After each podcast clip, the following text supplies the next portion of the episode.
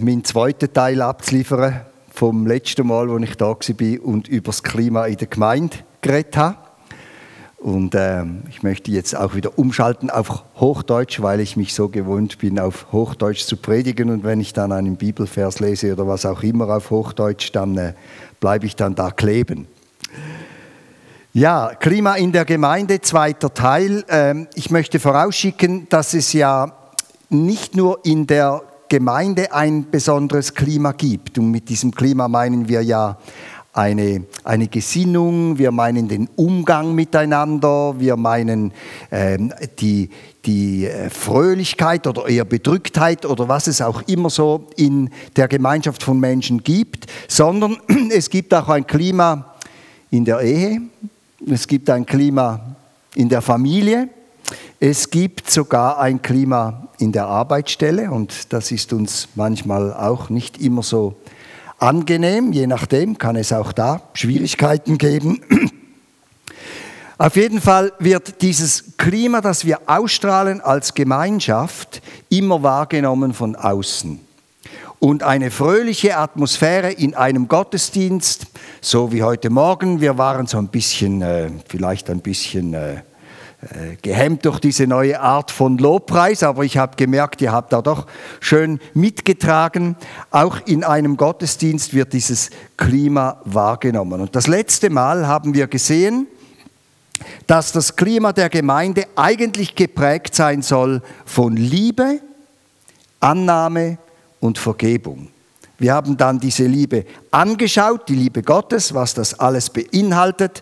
Wir haben auch gesehen, ähm, welche Qualität der Vergebung ähm, da ist durch das Werk von Jesus Christus am Kreuz. Und wir haben auch gesehen, dass Jesus eine Annahme gegenüber uns Menschen hat, die uns erstaunt. Eine bedingungslose Annahme. Er liebt uns Menschen, weil wir Menschen sind. Aber er lässt uns nie nicht so, wie wir sind, sondern er arbeitet an uns, so dass wir ähm, uns auch immer mehr umgestalten können in sein Bild. Die Bibel gibt uns sehr viele Informationen über dieses Klima in der Gemeinde und wir haben letztes Mal gesehen, dass wir alle beteiligt sind an diesem Klima der Gemeinde. Nicht nur ein paar wenige, nicht nur ein paar Leiter, nicht nur irgendein Pastor oder ein Prediger oder ein Seelsorger, sondern wir alle. Nun möchte ich einen, nur einen weiteren Aspekt dieses Klimas der Gemeinde beschreiben und darüber sprechen am heutigen Morgen. Und ich lese dazu Philipper Kapitel 2 von Vers 1 bis 5. Philipper Kapitel 2 von Vers 1 bis 5.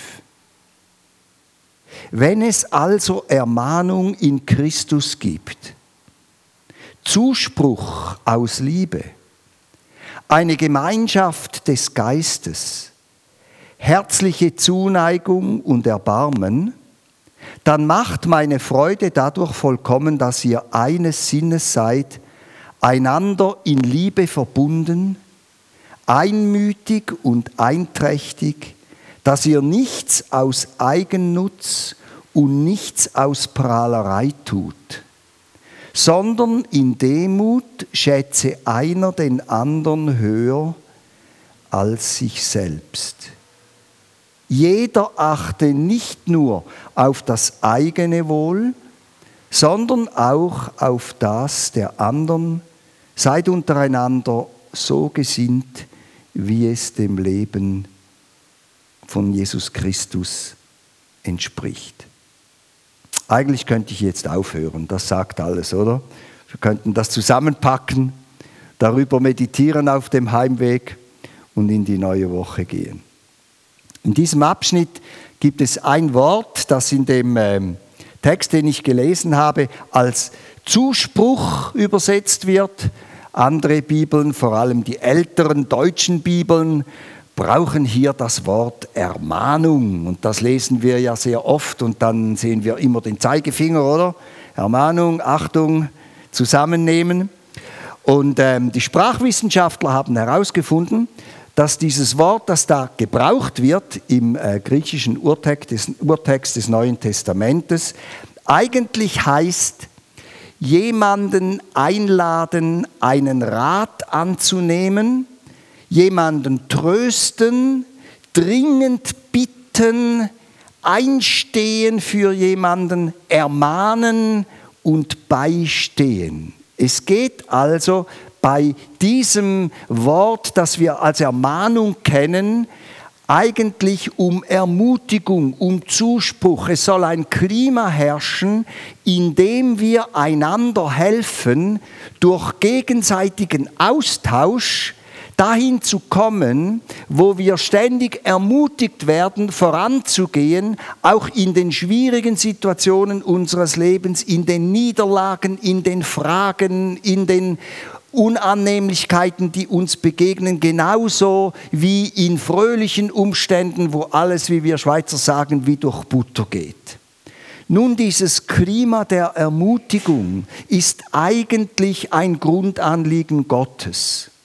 Gott der Vater und Jesus Christus und der Heilige Geist sind Ermutiger. Es wird ausdrücklich in der Bibel so erwähnt. Ich nehme 2. Thessalonicher 2. Gott, unser Vater, hat uns seine Liebe erwiesen und uns in seiner Gnade einen ewig gültigen Trost. Und hier könnte man eben wieder die Ermutigung nehmen, ist dasselbe Wort und eine sichere Hoffnung geschenkt. Was schenkt uns Gott der Vater? Einen ewig gültigen Trost, eine ewig gültige Ermahnung.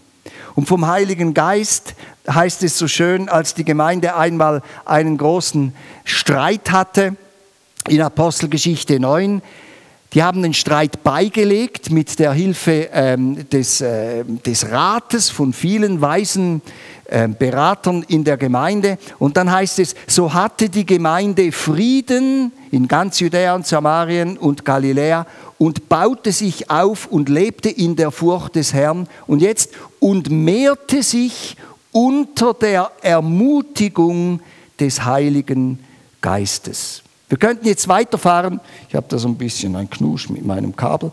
Wir könnten jetzt weiterfahren und würden sehen, dass auch im Dienst der Apostel, bei Barnabas, bei Paulus, dann beim Apostelkonzil, das stattfand, äh, sehen wir immer wieder, wie diese Ermutigung durchbricht und wie die Gemeinde mit dieser Haltung der Ermutigung, mit diesem Klima der Ermutigung durch das Leben gegangen ist.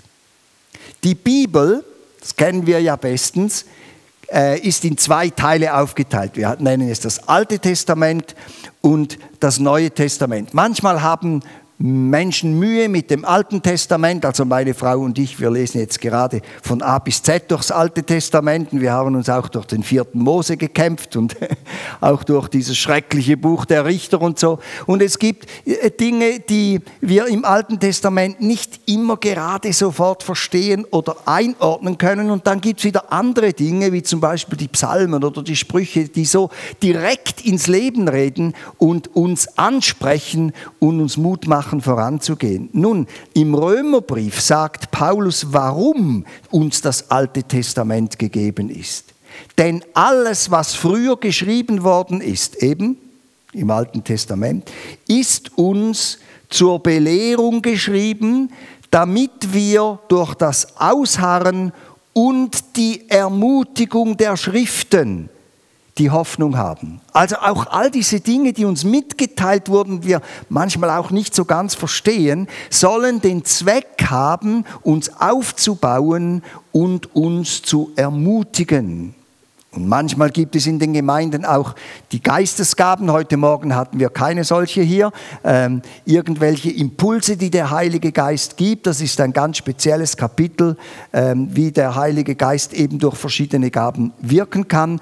Und all diese Gaben, heißt es im 1. Korinther 14, wo sie dann auch im 12 werden sie aufgelistet, im 14 erklärt. Und dann heißt es, all diese Gaben sind uns gegeben, damit alle davon lernen und ermutigt werden. Also es geht auch hier wieder bei dieser Dienstart, die der äh, Heilige Geist durch die Gaben hat, um ermutigen. Ich stehe hier und predige.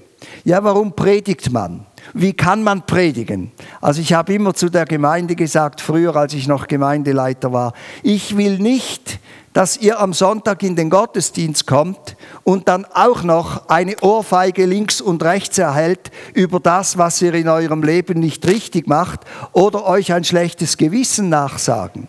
Ich will, dass ihr rausgeht aus, der, aus dem Gottesdienst, ermutigt, dass Gott mit euch ist, dass der Heilige Geist euch begleitet und inspiriert und dass auch in den schwierigsten Situationen eures Lebens, in denen ihr stehen könnt, der Beistand Gottes nahe ist und euer Leben trägt. Denn die Bibel sagt, predigen soll ermutigen.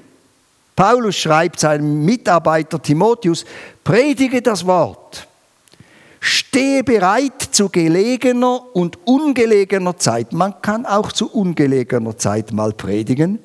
Überführe, weise zurecht, ermutige mit aller Geduld und Lehre. Und auch die Gemeinschaft, die wir als Christen ja pflegen untereinander und die einen wichtigen äh, Aspekt auch trägt von unserem Leben als Christen, diese Gemeinschaft soll ermutigen. Paulus reiste auf dem Schiff von ähm, vom heutigen Israel nach Rom. Damals war das sehr unangenehm. Es ist eine spannende Aufzeichnung, auch historisch spannende Aufzeichnung, wie die Schifffahrt in der Antike funktionierte. Und als er endlich dort ankam, nach vielem Hin und Her und Schiffbruch und, und, und, und wichtigen Entscheidungen und, und Diskussionen, steigt er aus einem Boot und die Gemeinde in Rom hat gehört, dass er kommt. Und nun, Rom hat ja keinen Hafen, da sind die, die, die, die Christen von Rom zum Hafen heruntergegangen, also weit gegangen zum damaligen Hafen in der Nähe von Rom. Und die Bibel sagt, und von dort kamen die Brüder, als sie von uns gehört hatten, bis zum Forum Appi und Tres Taberne entgegen. Und als Paulus sie sah, dankte er Gott und wurde ermutigt. Allein die Tatsache, dass er auf Menschen traf, von denen er wusste, auch in ihnen lebt der Heilige Geist, hat ihn total ermutigt. Ich habe mal von einem Oberländer Ehepaar gelesen. Die hatten ihren goldenen Hochzeitstag. Da sagt die Frau an diesem goldenen Hochzeitstag, du Hausi, an unserem Hochzeitstag, den du sowieso immer vergessen hast, nimmt mich jetzt heute doch etwas Wunder. So, sagt der Hausi. Was denn? Die Frau sagt, seitdem du mir den Heiratsantrag gemacht hast, hast du mir nie mehr gesagt, dass du mich liebst. Liebst du mich noch? Hausi sagt, also weißt du, ich stehe zu meinem Wort, das ich damals gesagt habe. Und wenn sich in den vergangenen Jahren etwas daran geändert hätte, dann hätte ich es dir gesagt. Freunde, ist ja schön, oder, dass er seine Frau noch liebt. Aber wir brauchen diesen Zuspruch, wir brauchen diese Ermutigung, wir brauchen auch in unserem geistlichen Leben immer wieder diese, diese, diese Worte, die uns aufbauen und die uns stärken. Gott hat uns einen Befehl gegeben, dass wir einander ermutigen sollen einander ermutigen sollen in Bezug auf die kommende Ewigkeit. Und ich habe gerade mit jemandem hier vor dem Gottesdienst noch über zwei ganz tragische Todesfälle gesprochen, die mir in meinem Dienst begegnet sind. Das Leben ist manchmal sehr hart und bringt schwierige Umstände. Aber die Bibel sagt, wir sollen einander ermutigen im Blick auf die Ewigkeit. Ihr alle kennt diesen Text aus 1. Äh, 1. Thessalonicher 4, der von der Entrückung spricht. Und vergessen wir nicht, dass am Schluss dieses Verses, der über die Entrückung spricht, es heißt, so ermutigt nun einander mit diesen Worten. Einander ermutigen, dass wir nicht nur das Leben auf dieser Welt haben, es gibt ein Leben in der Ewigkeit und wir sollen uns nicht vertrösten, dass alles nachher viel besser ist. Aber wir sollen uns vor Augen halten, dass wir ein Leben haben, das über den Rand unseres Todes hinausgeht. Wir sollten einander ermutigen zur Heiligung, sagt der Hebräerbrief. Der Heiligung ist so ein schwieriges Wort, oder? Was heißt das? Das heißt nichts anderes, als dass wir ähm, in unserem Leben unterwegs sind mit den Qualitäten, die Jesus hat und die er in uns wachsen lassen will, die charakterlichen Eigenschaften, die Dienstbereitschaft, die Jesus in sich vollkommen gehabt hat, will er ein Stück weit in uns hineinpflanzen. Und dem sagt die Bibel Heiligung. Und der Hebräerbrief sagt, ermutigt einander jeden Tag, jeden Tag, damit nicht jemand von euch innerlich hart wird. Wir sollten einander ermutigen zur Wahrheit. Nun, ich weiß, als Jesus vor Pilatus stand, hat er diese, diesen höchsten Relativismus da ausgesprochen und gesagt, ja, was ist Wahrheit? Oder? Jeder kann für sich Wahrheit beanspruchen. Was ist Wahrheit? Und wir leben in einer Zeit, in der man, in der man von der alternativen Wahrheit spricht, oder? Also so etwas Verrücktes. Und ähm, im, im, im Neuen Testament gibt es einen Brief, der wurde an eine Gemeinde geschrieben in Galatien und die kannten die Ermutigung zur Wahrheit nicht. Und Paulus sieht das und sagt diesen Menschen, ermutigt einander zur Wahrheit. Und manchmal ist es nicht einfach, als Christ in dieser Welt zu leben und zu sagen, die zehn Gebote sind Gottes absolute Wahrheit. Und Freunde, ermutigen wir einander, darin zu leben. Es gelingt uns nicht immer, aber ermutigen wir einander, darin zu leben. Und im gleichen Galaterbrief heißt es dann, wenn jemand mal fällt, wenn er eben neben diesen Maßstäben ist, dann sollen wir ihn nicht zu Tode prügeln, sondern wir sollen ihm helfen, dass er Vergebung bekommt und wir sollen ihn ermutigen, seinen Weg wieder aufzunehmen und in dieser Wahrheit weiterzugehen. Ihm zu sagen, es ist nicht Hopfen und Malz verloren, wenn du mal irgendwo über eine Maxime Gottes hinaustrittst. Wir sollen einander ermutigen für die konsequente Nachfolge. Wir sollen Menschen sein, die einander helfen, in dieser Jüngerschaft voranzukommen. Und wir sollen einander auch ermutigen, festzuhalten. Liebe Freunde, festhalten ist etwas, das wir in unserer heutigen Zeit nicht mehr so hoch auf der Agenda haben man wechselt sehr schnell, oder? Ja, es hat nicht geklappt, jetzt probiere ich halt mal was anderes. Festhalten, festhalten am Glauben. Jetzt wird mein Glaube enttäuscht. Ja gut, dann war sowieso nichts dran. Und festhalten ist etwas Grundlegendes. Und wir sollen einander ermutigen, festzuhalten, dran zu bleiben. Halte dich an das Muster der gesunden Lehre, die du von mir gehört hast, im Glauben und in der Liebe, heißt es in der Bibel. Christus aber ist der Sohn Gottes.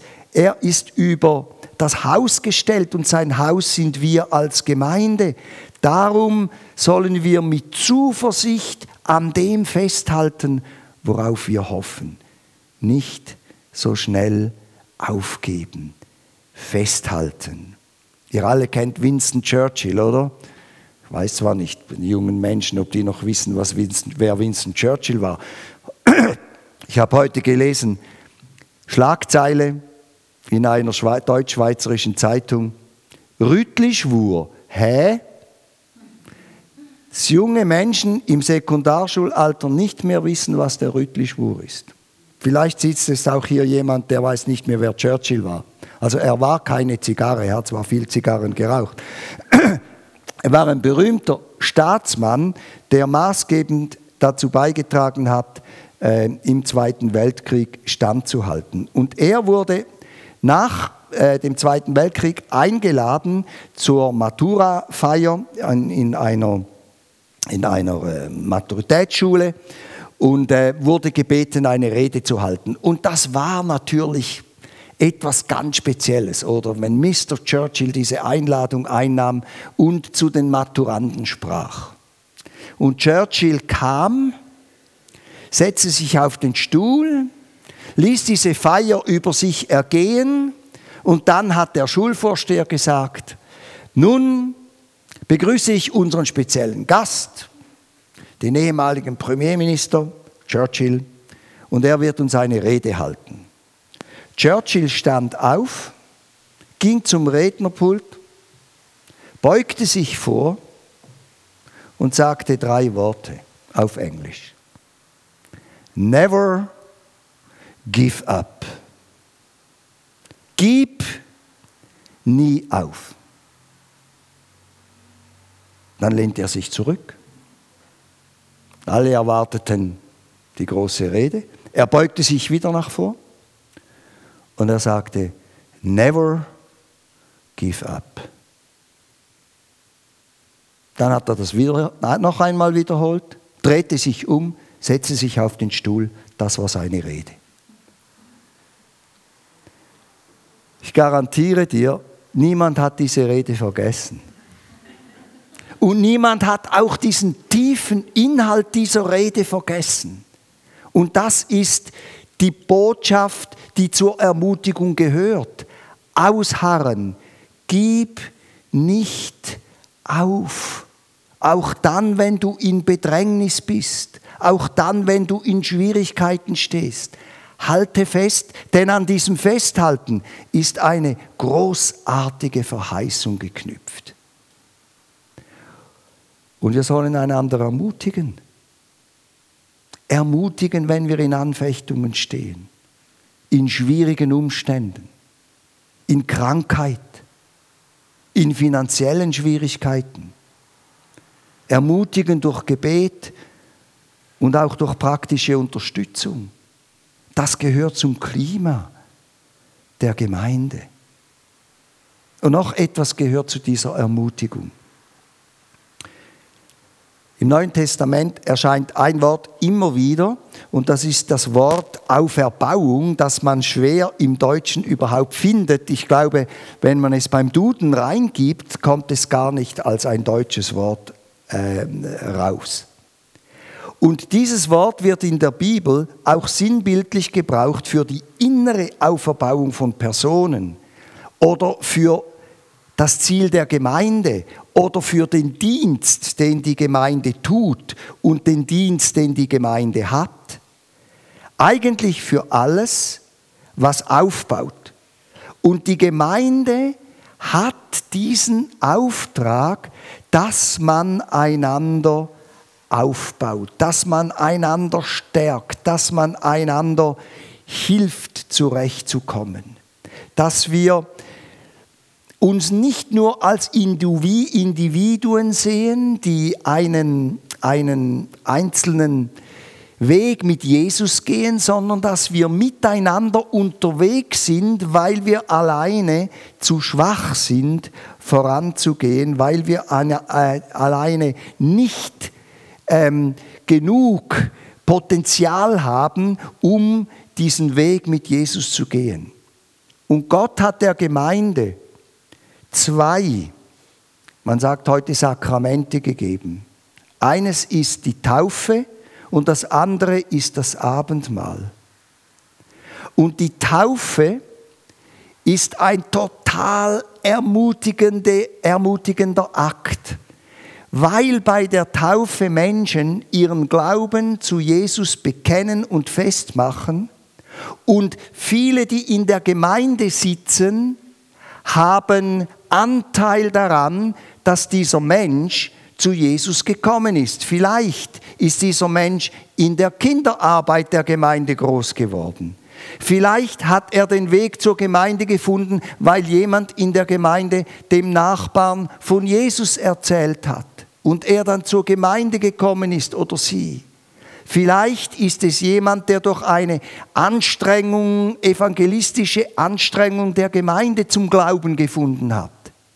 Und dann wird so eine Person getauft und dann freut sich die ganze Gemeinde und ist ermutigt und sagt, wow, es geht was, wow, es gibt Menschen, die Jesus annehmen, die mit ihm unterwegs sind, die begonnen haben, mit ihm zu leben. Und es ist eine großartige Ermutigung. Darum bin ich dagegen, dass man Leute privat in der Badewanne tauft. Wir müssen öffentlich im Gottesdienst taufen. So wird die Gemeinde dadurch ermutigt. Die ganze Gemeinde wird dadurch ermutigt. Und das Zweite ist das Abendmahl. Und das Abendmahl ist eine Erinnerung an das, was Jesus getan hat, aber nicht nur. Das Abendmahl ermutigt uns, vorwärts zu gehen, weil diese Kraft der Vergebung von Jesus Christus da ist jeden Moment. Und so konkret wie wir Brot essen beim Abendmahl und vom Traubensaft oder Wein trinken, so konkret lebt Jesus mit seiner ganzen Kraft, mit seiner ganzen Vergebung, mit, seiner ganzen, mit seinem ganzen Potenzial in uns.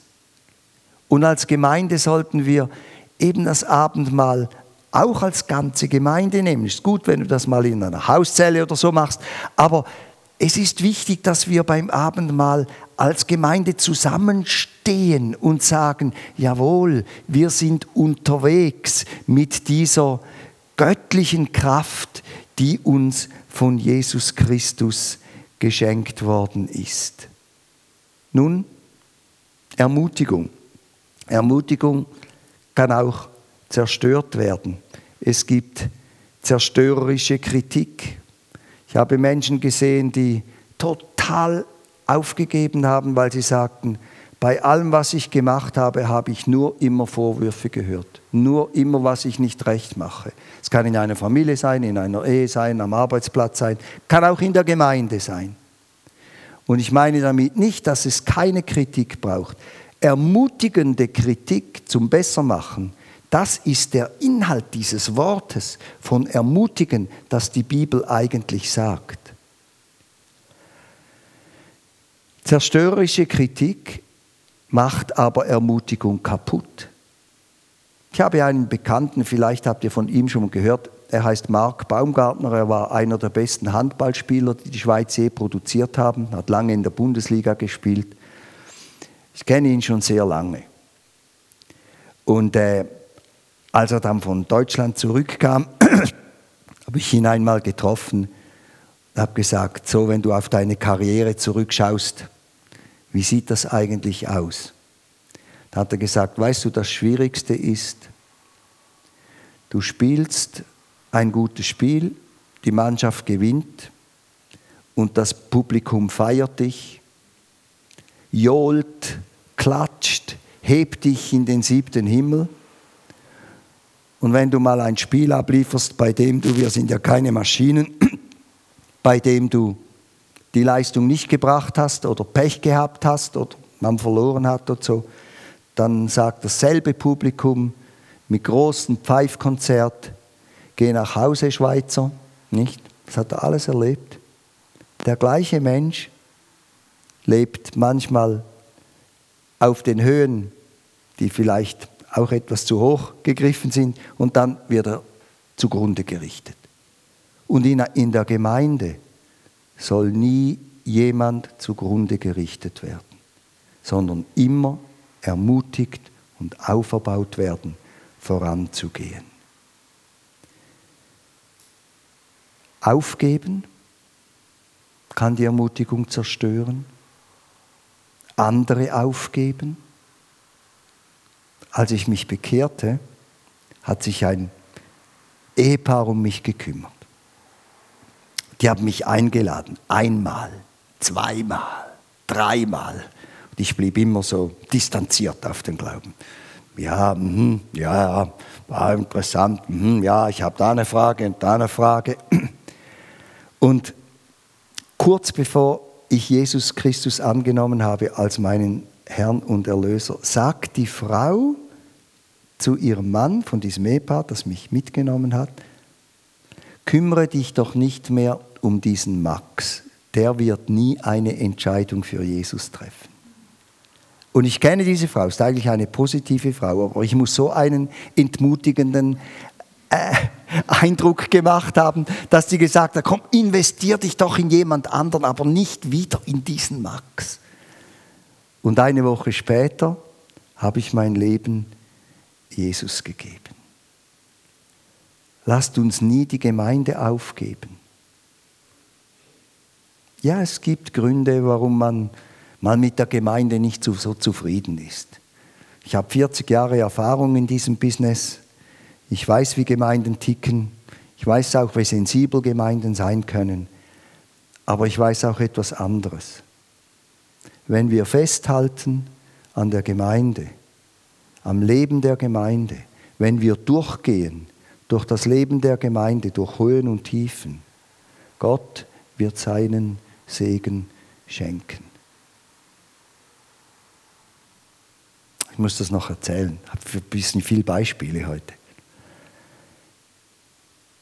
Die Frau Pierrette von Muralt war Mitglied in unserer Gemeinde in Bern. Diese Frau hat adligen Hintergrund. Sie heißt ja von Muralt. Ihre Familie musste fliehen aus Muralto im Tessin, während kurz nach der Reformation, als der Bischof von Como gesagt hat, südlich der Alpen gibt es keine Reformierten. Entweder werden sie umgebracht oder sie können fliehen. Und ihre, ihre Vorfahren sind geflohen mit nichts, sie mussten alles zurücklassen in die reformierte Stadt Zürich. So sind sie in die Deutschschweiz gekommen. Diese Frau hat noch den jetzigen alten König von Schweden auf ihrer Schoß gehabt. Und sie hat immer lächelnd gesagt, er hat mich dann nass gemacht. Diese Frau hatte einen edlen, adligen Hintergrund und kam etwa in den, kam in den 20er Jahren zum Glauben. Aus diesem adligen Haus. Und diese Frau ist der Gemeinde Bern treu geblieben bis zum Ende. Ich habe sie beerdigt mit fast 90 Jahren. Und sie hat mir immer wieder erzählt, weißt du, 1928, da waren wir etwa 150 Leute, das war für damals wahnsinnig viele Leute im Hotel Dupont, das gibt es heute nicht mehr und so weiter, hat sie gesagt, ja. Und dann gab es eine Krise, da waren wir noch 40 und waren irgendwo in einem Keller in der Altstadt und, und so weiter. Die hat alles durchgelebt. Diese Frau ist zur Gemeinde gestanden durch dick und dünn, hat weder den Glauben noch die Gemeinde aufgegeben und konnte noch sehen, als diese gewaltige Segenszeit über unsere Gemeinde hineinbrach und wir vier Gottesdienste haben mussten, um alle Gottesdienstbesucher unterbringen zu können. Das konnte sie auch noch erleben, hat mit ihrer Geige noch gespielt, mit den Chorussen. Eine Frau, die die Gemeinde nie aufgegeben hat. Freunde, wir brauchen Ermutigung, wir brauchen Festhalten, wir brauchen Durchgehen, auch dann, wenn wir geschüttelt werden oder die Umstände uns schütteln. Und noch etwas kann Ermutigung zerstören, Perfektionismus. Da sind wir Schweizer, ja gut, ist eine Stärke, oder? Aber Perfektionismus kann uns auch umbringen. Niemand ist perfekt. Jeder macht Fehler. Und manchmal hat man an die Gemeinde diesen, diesen Wahnsinnsanspruch, sie muss perfekt sein. Es gibt also diesen schönen Spruch, wenn du die perfekte Gemeinde gefunden hast, trete ihr nicht bei. Denn wenn du dabei bist, ist sie nicht mehr perfekt. Punkt. Das bringt alles auf den Punkt, oder? Und Perfektionismus kann wirklich die Gemeinde zerstören. Wir brauchen Korrektur, sie soll in Barmherzigkeit geschehen. Wir brauchen äh, Ermutigung, damit es besser läuft in Dingen, die nicht gut laufen. Aber wir brauchen keinen Perfektionismus, wir brauchen kein Herumnörgeln, sondern wir brauchen Barmherzigkeit, Glaube, Liebe, Hoffnung und Festhalten. Der Geist drängt uns in dieses Klima hinein. Und ich möchte euch ermutigen, das Klima der Ermutigung in eurem Leben aufrechtzuerhalten und die Gemeinde mit diesem Klima der Ermutigung zu durchdringen. Ich schließe mit einem einfachen Beispiel. Das Wort ermutigen, das ich am Anfang zitiert habe, meint eigentlich jemandem helfen, etwas besser zu machen. Ganz früher habe ich mal versucht, Tennis zu spielen. Ich habe es nicht so weit gebracht wie der Roger Federer. Und da hat jemand mir geholfen, Tennis zu spielen. Was macht ein guter Tennistrainer? Du spielst einen Ball und dann sieht der Tennistrainer 100.000 Fehler du stehst falsch zum Ball, du holst, die Ausholbewegung stimmt nicht, die Rackethaltung stimmt nicht, der Schlagablauf ist falsch und so weiter. Was macht jetzt der Tennistrainer? Der Tennistrainer sagt nicht, sorry Max, also Hopfen und Malz verloren, verkauf dein Racket und mach was anderes. Der Tennistrainer, der sieht eine Sache und sagt, okay, jetzt werden wir mal an dieser einen Sache aufbauen, äh, arbeiten. Und dann spielst du, und was macht er dann? Sagt, ja, gut, gut, gut, schon viel besser, ja, sehr gut, sehr gut, sehr gut. Wenn du das nächste Mal kommst, das noch nicht ganz intus hast, dann sagt er nicht, oh komm, Hopfen und Malz verloren, alles vergessen, wir müssen wieder vorne anfangen. Nein, er sagt, ja, schon ein bisschen besser und so, weißt du noch das letzte Mal und so. Und da kommt, kommt man in einen Prozess hinein, der einem Freude bereitet, auf seinem Niveau eine bestimmte Sportart auszuüben. Ich sage auf seinem Niveau. Und Freunde in der Gemeinde leben auch nicht alle Leute auf dem gleichen geistlichen Niveau. Wir müssen auch Schwache tragen, steht in der Bibel. Ermutigen wir sie doch in ihrer Schwäche stärker zu werden. Wir müssen auch Menschen tragen, die in grobe Fehler fallen. Ermutigen wir sie, daraus zu lernen, Vergebung anzunehmen, ihr Leben im Geist weiterzuführen. Das ist das Klima, das der Heilige Geist schaffen will in der Gemeinde, zusammen mit den anderen Dingen, die wir letztes Mal gesehen haben. Und ich wünsche dir, dass du ein Ermutiger bist. Du. Warte nicht darauf, bis du einem Ermutiger begegnest. Sei du ein Ermutiger, eine Ermutigerin. Und Gott wird durch dich das Klima so beeinflussen, wie es der Heilige Geist wünscht. Können wir beten zusammen. Vater im Himmel, wir danken dir für diesen Morgen, danken dir für deine Gegenwart unter uns, danken dir für alle Gemeinden, die auch an diesem Morgen sich getroffen haben und rund um die Erdkugel sich noch treffen werden. Du baust dein Reich mitten in dieser Zeit. Du baust dein Reich mit Menschen, die eine Sehnsucht haben, mit dir zu leben und mit dir voranzugehen. Ich danke dir, dass du uns zu Ermutigern machst, dass wir unterwegs sein können, um anderen Menschen zu dienen, im Glauben zu wachsen und stark zu werden, als Einzelne und auch als ganze Gemeinde. Wir bitten dich, dass du uns darin führst. Wir bitten dich um deinen Segen und danken dir, dass du mit deinem Geist uns die biblischen Wahrheiten in Erinnerung rufen wirst, Tag für Tag und uns Frucht schenkst. Amen.